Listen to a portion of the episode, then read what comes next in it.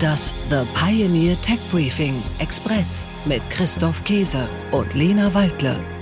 Herzlich willkommen. Mein Name ist Christoph Käse und mit dabei, wie jeden Donnerstag, Lena Waldle zugeschaltet und zwar aus Bludenz im Vorarlberg. Wir sind heute nicht in einem Studio, Lena, sondern du bist uns zugeschaltet. Warum bist du in Bludenz? Guten Morgen, Christoph. Hallo. Ich bin in Bludenz, um einfach wieder mal ein bisschen die Berge zu genießen. Ich glaube, das ist Grund genug. Und wir begrüßen Sie zu einer neuen Folge unseres Podcasts. Fliegt sie jetzt? Mm, nein. Aber sie sollte doch diese Woche starten. Ja, das stimmt.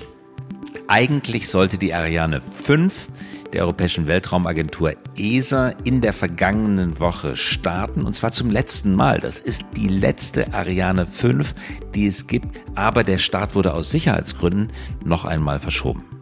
Das ist schade und peinlich und irgendwie auch traurig zugleich.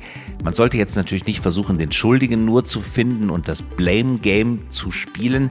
Es geht vor allen Dingen darum, dass die Europäer sich zusammenraufen und nach Lösungen suchen. Europa braucht einen sicheren Zugang zum Orbit.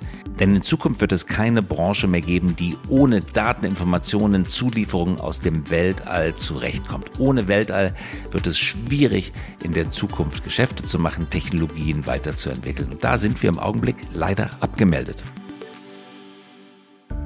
Ja, und genau das wollen wir in dieser Folge nochmal verdeutlichen. Was passiert da oben und noch viel wichtiger, warum ist das so essentiell für uns hier auf der Erde? Und darüber haben wir zum Beispiel mit Bernhard Sang gesprochen. Er ist Ingenieur bei OHB, einem deutschen Raumfahrtunternehmen, und er baut dort Satelliten. Und mit ihm haben wir über einen neuen Erdbeobachtungssatelliten gesprochen, den OHB für die ESA, also die Europäische Weltraumbehörde, gebaut hat.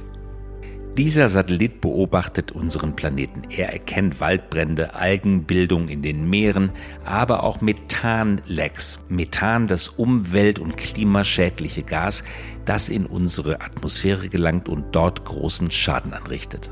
Und genau darüber haben wir mit Antoine Rostand gesprochen. Er ist der CEO des französischen Startups Kairos und Kairos ist eine Datenanalysefirma, die Satellitendaten in Kombination mit künstlicher Intelligenz nutzt, um weltweit Methanemissionen zu verfolgen.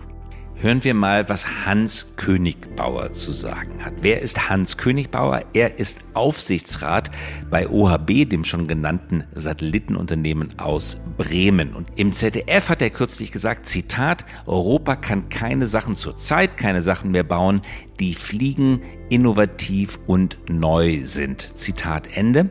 Aber, das hat er hinzugefügt, neues Zitat, Europa kann gute Satelliten bauen und Wissenschaft betreiben und das wollen wir uns heute ansehen. Also Raketen haben wir zurzeit eine Schwäche, die wir dringend beheben müssen, aber beim Satellitenbau sind wir ziemlich gut.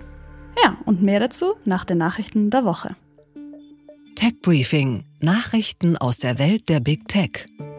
Mercedes holt ChatGPT ins Auto. Mercedes-Benz möchte die Sprachsteuerung seiner Fahrzeuge verbessern und erprobt hierfür den Textroboter ChatGPT. Bekanntlich das Produkt des Microsoft-Partners OpenAI. Teilnehmer und Teilnehmerinnen können Mercedes-Kunden in den USA sein, deren Autos mit dem Infotainment-System MBUX ausgestattet sind. Das eigene Mercedes-System übernimmt eine Gegenprüfung der KI-Angaben, damit es nicht zu erfundenen Aussagen durch die künstliche Intelligenz kommt.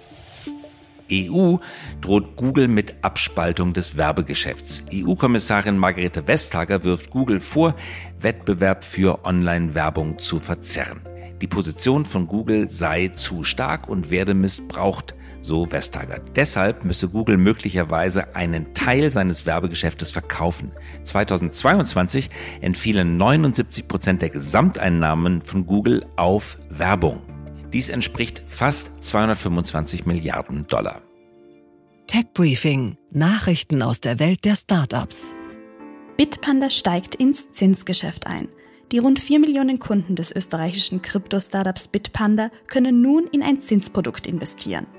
Über Geldmarktfonds werden bis zu 4,1% Rendite pro Jahr in Aussicht gestellt. Wie hoch die Zinszahlungen konkret ausfallen, hängt von der Währung ab.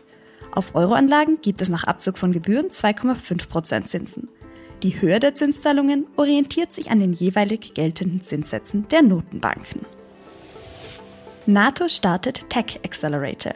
Mit einem Budget von rund 50 Millionen Euro pro Jahr stellt die NATO einen neuen Startup-Beschleuniger vor. Das Programm heißt Defense Innovation Accelerator for the North Atlantic, kurz Diana. Im vergangenen Jahr hatte die NATO bereits einen separaten 1 Milliarde Euro Beteiligungsfonds angekündigt. Tech Briefing: Nachrichten aus der Welt der Technologie. EU-Parlament beschließt den AI Act. Das Europäische Parlament hat sich auf ein Gesetz zur Regulierung von künstlicher Intelligenz geeinigt. Der sogenannte AI Act wird nun in den kommenden Monaten mit den Mitgliedstaaten und der EU-Kommission weiter verhandelt. Währenddessen verhinderte die irische Datenschutzkommission die Einführung von Google BART in der EU. Der Datenschutzkommission fehlen Informationen darüber, wie der KI-Bot BART die Datenschutzbestimmungen der Europäischen Union einhalten will. Solarboom beschleunigt Energiewende weltweit. Solarenergie deckt schon jetzt 5% des globalen Strombedarfs. Die Kosten sinken, Ausbau und Nachfrage steigen.